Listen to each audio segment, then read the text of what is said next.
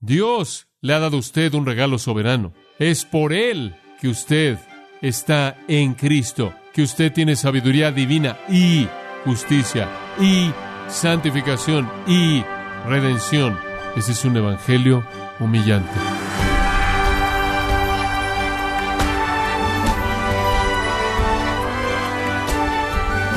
Gracias por acompañarnos en este su programa Gracias a vosotros con el pastor John MacArthur.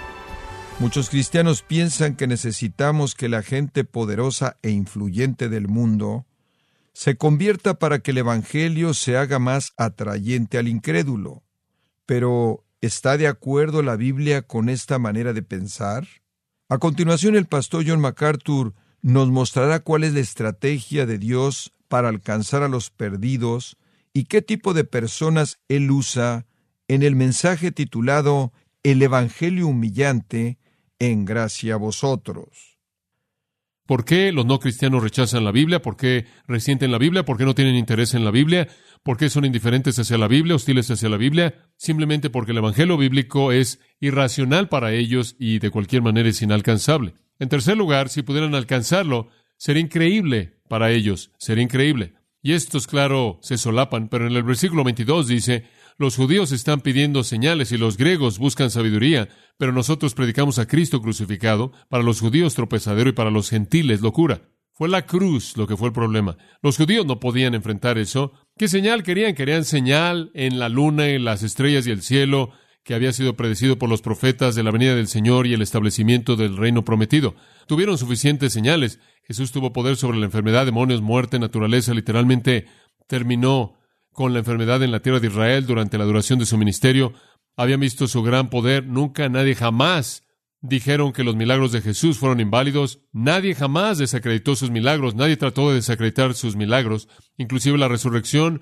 Sabían que Él resucitó de los muertos. Ellos lo sabían. Los líderes sabían eso y sobornaron a los soldados para que mintieran y dijeran que su cuerpo había sido robado cuando sabían que no había sido el caso. Usted nunca podía darle a esas personas suficientes señales, nunca. Todas estas personas que andan por todos lados supuestamente haciendo milagros falsos con grandes masas de personas, usted los ve en la televisión que piensan que eso va a llevar la gente al Evangelio están mal. Eso no es lo que trae a la gente al Evangelio. Usted puede hacer todas las señales falsas que quiera. Eso no es lo que convence a la gente. La única razón por la que la gente cree en el Evangelio es porque el Espíritu Santo les da vida. Y la única manera en la que les puede dar vida es a través de la proclamación del Evangelio, de la verdad son renacidos por la palabra de verdad, 1 Pedro 1.23. Entonces, francamente, todo es increíble. Para los judíos querían señales, especialmente la señal grande. Y lo que querían ver era que el Mesías viniera, señales en los cielos, y después querían ver que el Mesías afirmara su religión, ¿verdad? Si Jesús es el Mesías, Él nos va a dar palmadas en la espalda porque somos los religiosos puros. Pero Jesús vino y usó sus palabras más condenadoras, más fuertes,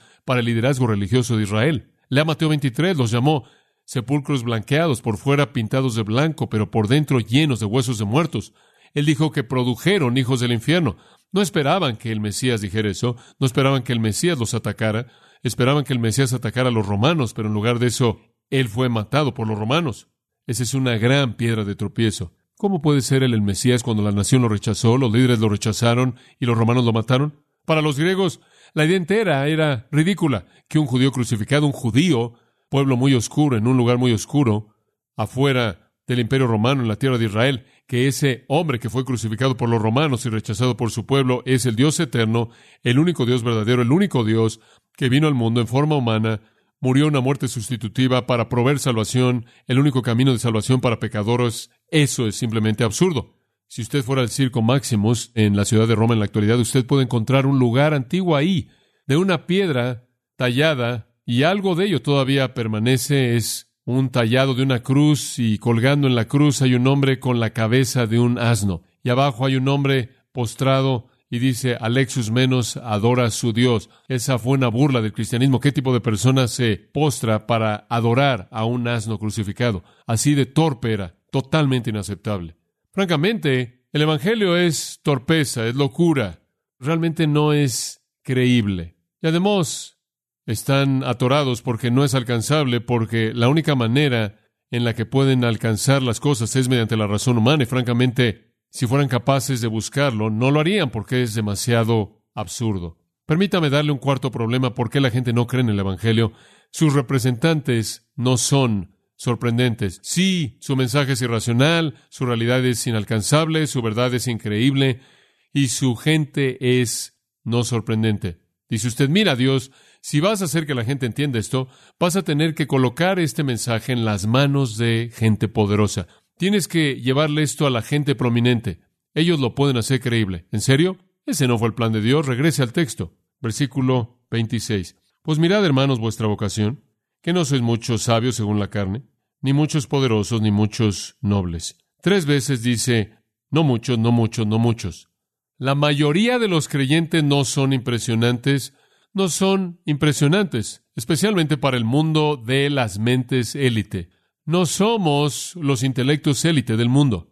No somos los poderosos en el sentido de ser los que influyen de manera poderosa, gente en grandes posiciones de poder y no somos nobles. ¿Qué significa eso? Con rango social de realeza. No. Bueno, ¿qué somos? Bueno, versículo 27 dice, somos lo necio, débil, y el versículo 28, vil, menospreciado y lo que no es. No somos sabios, somos más bien necios. Son un contraste esos dos versículos. No somos poderosos, somos más bien débiles. No somos nobles, somos lo vil. ¿Ves esa palabra vil ahí en el versículo 28? Lo vil del mundo. La palabra griega para viles, agenes. Genos es nacer. Obtenemos la palabra genética de esa raíz. Somos agenes. ¿Qué significa eso?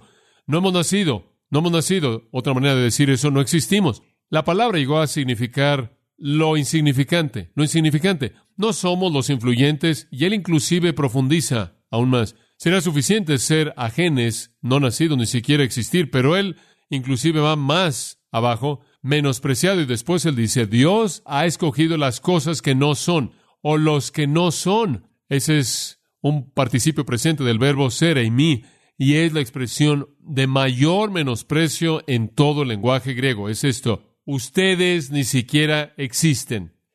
Si usted realmente quería rebajar a alguien, tú ni siquiera existes. Entonces Dios no ha escogido a muchos sabios, según la carne, no muchos poderosos, no muchos nobles, Dios escogido, por favor observe, sigue repitiendo, Dios escogido, Dios escogido, Dios escogido, en caso de que usted todavía esté luchando con la doctrina de la elección soberana. Dios escogido, Dios escogido, Dios escogido, cuatro veces, versículo 29, para que nadie se jacte delante de Dios. La médula aquí a la que estamos llegando es que no somos sorprendentes. Como puede ver, la gente incrédula está en la condición en la que están debido a estas limitaciones no están impresionados con nosotros, no están impresionados con nuestro mensaje, están impresionados consigo mismos y el problema es que quieren seguir su propia razón y usted no puede llegar ahí de esa manera.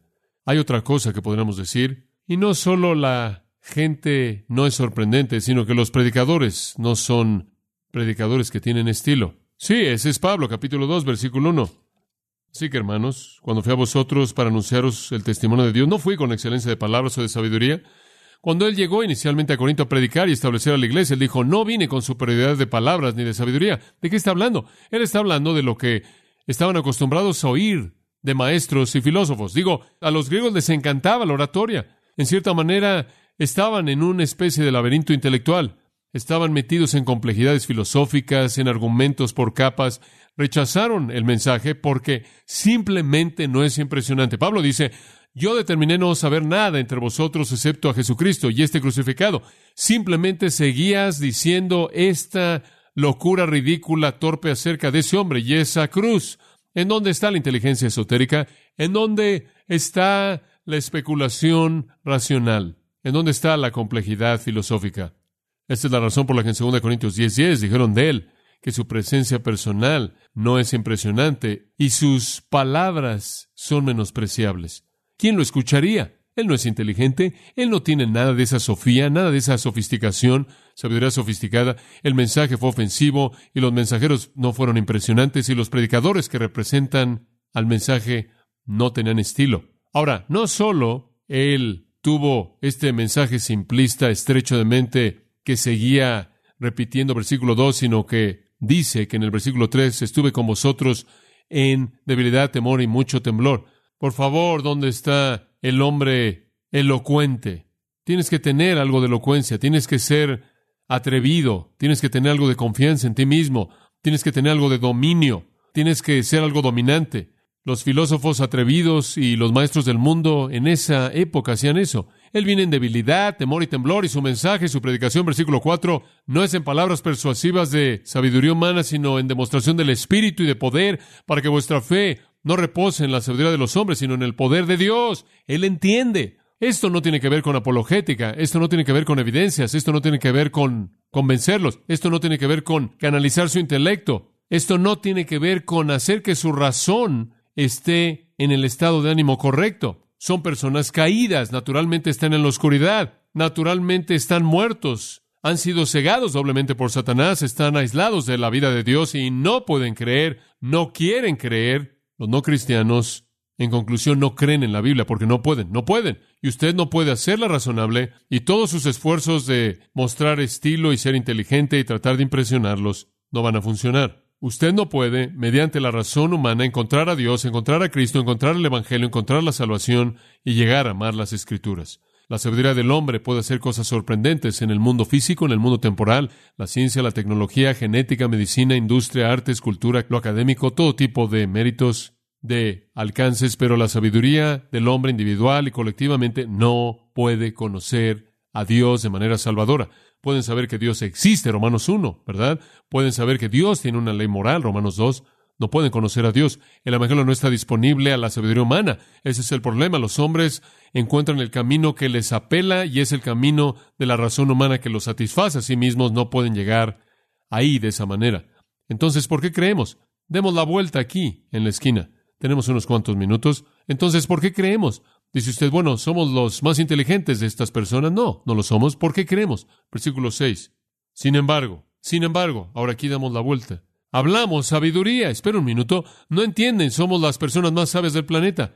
¿Sabe usted que en este momento, aquí, congregado en este lugar, está la sabiduría humana más pura, más verdadera, más profunda, más precisa, congregada en la ciudad de Los Ángeles o el estado de California aquí?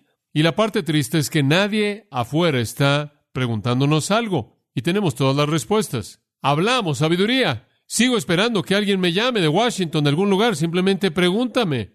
Simplemente pregúntame. Un hombre estaba tratando de burlarse de mí en una entrevista de radio en una ocasión y dijo, ¿A dónde fuiste tú a la escuela de leyes? Yo no fui a la escuela de leyes, yo solo leo la Biblia. Oh, eso realmente los hace enojar. Hablamos sabiduría entre los que han alcanzado madurez. Esa es la primera clave. Madurez es la palabra. Bueno, de hecho es teleios completo. Lo leí de esa manera. Completo. Salvo. Hecho completo. Porque vosotros estáis completos en Él. Eso es regeneración. ¿Por qué conocemos sabiduría? ¿Por qué hablamos sabiduría? Porque hemos sido hechos completos. Hemos venido a Cristo, en quienes están escondidos todos los tesoros de la sabiduría y del conocimiento, dice Colosenses. Este es el regalo de gracia de Dios a nosotros en nuestra regeneración. No es porque somos más inteligentes que alguien más, fue porque el Espíritu nos dio vida, el Espíritu nos dio luz, el Espíritu nos avivó, nos dio vida, quitó la ceguera y nos ayudó a ver la verdad del Evangelio. ¿Se acuerda ya atrás en 2 Corintios 4? El Dios que dijo, sea la luz, ha resplandecido en nuestros corazones para dar la luz de la gloria del Evangelio en la faz de Jesucristo. Dios encendió la luz y encendió la vida mediante la obra del Espíritu. Amamos la Biblia debido a la obra del Espíritu. Él nos ha dado vida y escúcheme, esta es vida que es sustentada por el alimento como su vida física y la vida espiritual es sustentada por el alimento y el alimento es qué? Es la palabra de Dios, es la palabra de Dios. De regreso al versículo 6. La sabiduría que tenemos aquellos que hemos sido hechos completos en Cristo es una sabiduría, no obstante, no de este siglo ni de los príncipes de este siglo, que perece, no es la sabiduría del mundo, no es lo que Santiago llama la sabiduría de abajo, es la sabiduría de arriba, Santiago 3, 15 al 18, que desciende y es pura y pacífica. Tenemos la sabiduría verdadera, pero observe la cultura.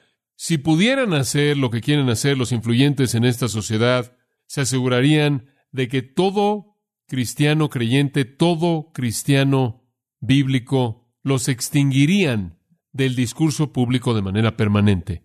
No quieren oír nada de nosotros. La sabiduría que tenemos es opuesta a su sabiduría. Esta es la sabiduría que no perece. Versículo 7.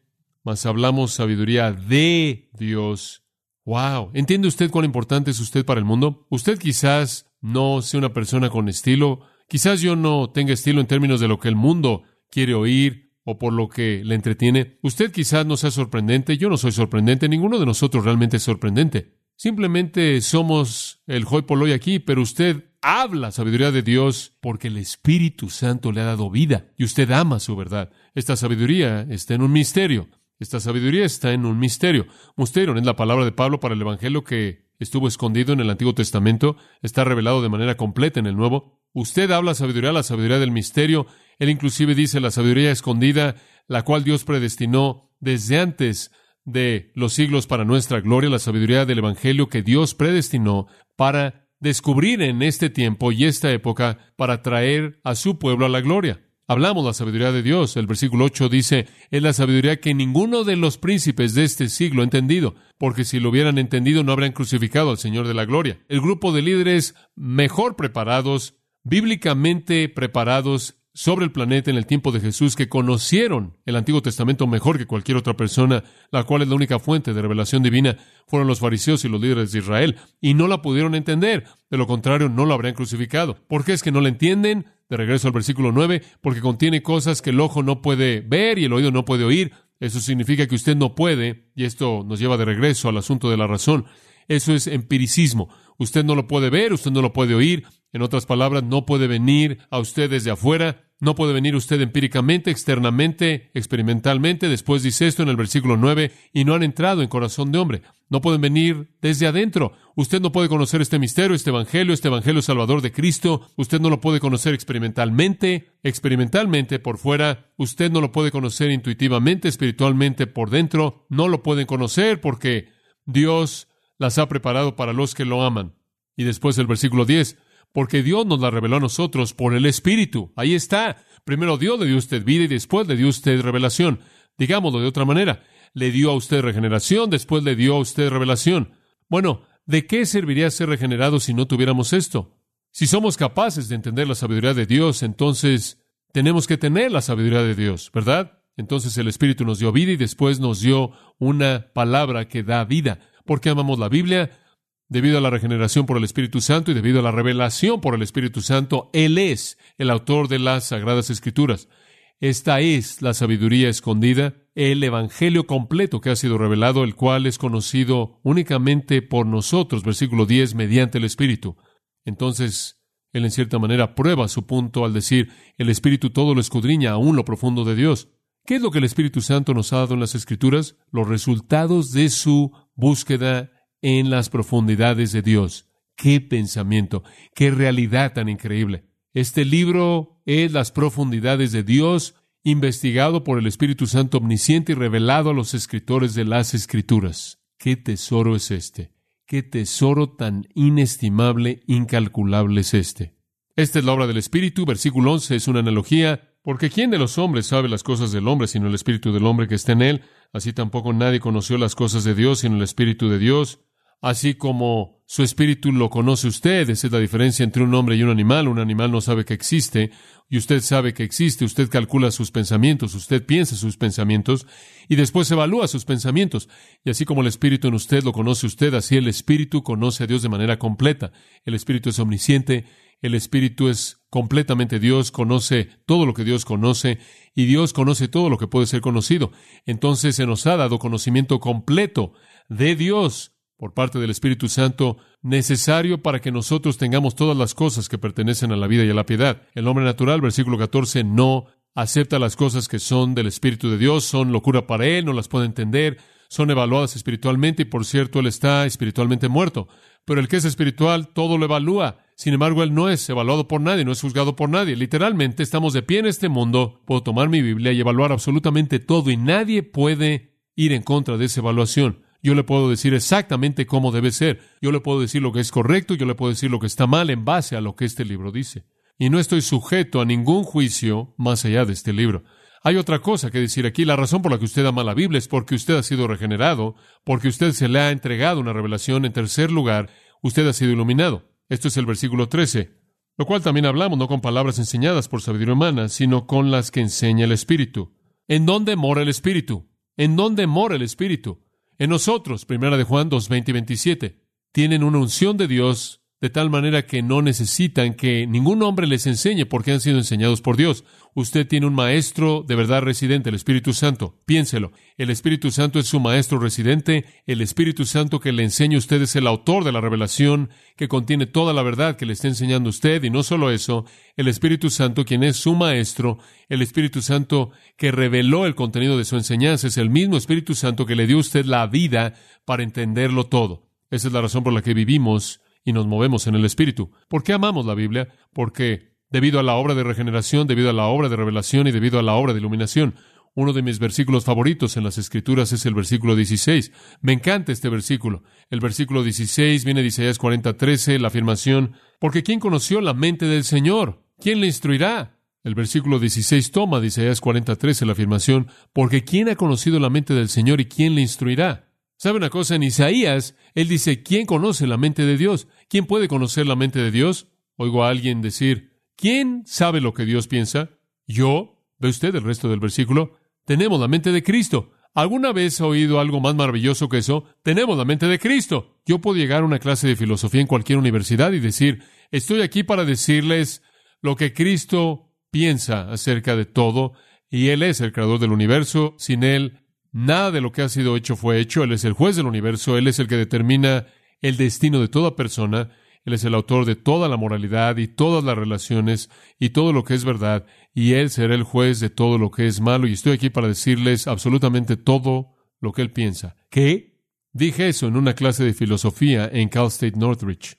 Los confundió. Los dejó perplejos. ¿Qué? ¿Quién es este hombre?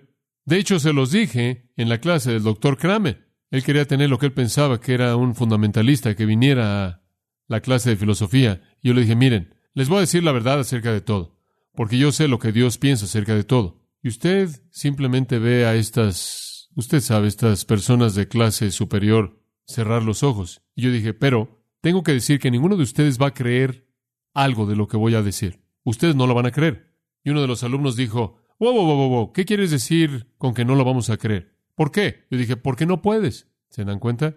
Y entonces ahora tienen un dilema porque ahora quieren probarme que pueden creerlo. Pero de hecho dije, me acuerdo, simplemente dije, les puedo decir todo lo que necesitan, todo lo que es importante, toda verdad que necesitan, lo sé, lo sé, porque tengo la mente de Cristo. Usted sabe, algunas personas dicen, espero que tenga la mente de Cristo en esto. No, no, no, no, no. No tiene que ver con lo que Jesús quiere que usted haga compro un auto azul o un auto rojo. Me caso con esta mujer, ese hombre, esa no es la mente de Cristo. Cuando dice que vosotros tenéis la mente de Cristo, usted sabe cómo piensa Él en todo lo que es revelado aquí, ¿verdad? Esta es la mente de Cristo. ¿Lo oye? Esta es la razón por la que Jesús dijo en Juan 15, no meramente los llamo esclavos, los llamo amigos, porque el Padre les ha revelado todas las cosas a ustedes. No hay lugar en el que usted no pueda entrar y decir, Estoy aquí para decirles exactamente lo que Dios piensa acerca de todo. Todo. Es triste que tenemos tanto que ofrecer, pero una audiencia tan pequeña, ¿verdad? Pero sabe una cosa, esta es la razón por la que amamos la palabra. No podemos estudiar suficiente de ella. Somos la extensión de la comunión de los de corazón ardiente en el camino de Maús, ¿se acuerdan? Y Jesús caminó con los discípulos y cuando él abrió las escrituras y les explicó todo, dice que sus corazones ardían dentro de ellos. Es la comunidad de los de corazón ardiente. ¿Por qué amamos la Biblia? Amamos la Biblia porque el Señor nos dio vida, soberanamente nos escogió, Él nos dio vida, Él nos regeneró, Él nos dio fe, creímos, llegamos a tener vida, Él nos dio una revelación, la colocó en nuestras manos y Él colocó al autor de esa revelación en nuestros corazones para que sea el intérprete de ella e inclusive fue más allá de eso, y él ordenó a maestros y líderes en la iglesia, quienes por el poder del Espíritu Santo son nuestros maestros y nuestros pastores y nos llevan en mayor profundidad a la verdad divina. Dice usted, bueno, pensé que ibas a hablar de que este es un evangelio humillante. Voy a hablar de eso. Regresa al capítulo 1, versículo 30. El hecho de que usted está en esta posición de amar el evangelio y amar las escrituras, y amar la verdad, escuche esto, versículo 30 mas por Él estáis vosotros en Cristo Jesús. ¿Quién lo hizo? ¿Quién lo hizo? Dios lo hizo. Mas por Él estáis vosotros en Cristo Jesús, el cual nos ha sido hecho por Dios sabiduría. Dios le ha dado a usted un regalo soberano.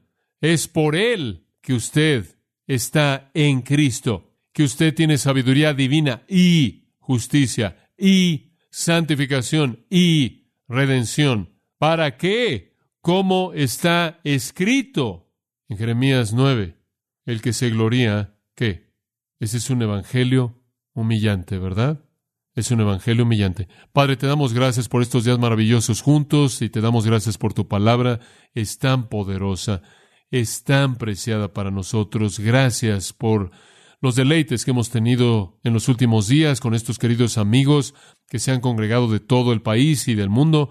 Gracias por nuestra propia iglesia amada, apreciada, por la gente que está aquí, que te sirve de manera tan fiel aquí y que se aman unos a otros y demuestran la mente de Cristo en maneras tan maravillosas, tanto en la iglesia como afuera.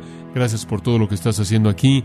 Gracias por los hombres fieles que han sido colocados en liderazgo aquí y gente que, hombres y mujeres, han sido colocados en posiciones de ministerio para servir y ser Cristo para la gente que está aquí, pero sabemos que tú vienes a nosotros, a nuestros hermanos y hermanas, inclusive para ser evangelistas alrededor del mundo. Oramos, Señor, porque continúes haciendo que esta iglesia florezca en su amor hacia ti y en su amor por la palabra. Profundiza nuestro amor y nuestro afecto por las escrituras. Te damos gracias porque tenemos la mente de Cristo, sabemos cómo piensas, que amemos esa verdad de tal manera que se manifieste nuestra obediencia en nuestra obediencia. Te damos gracias en el nombre de Cristo y todo el mundo dijo, amén.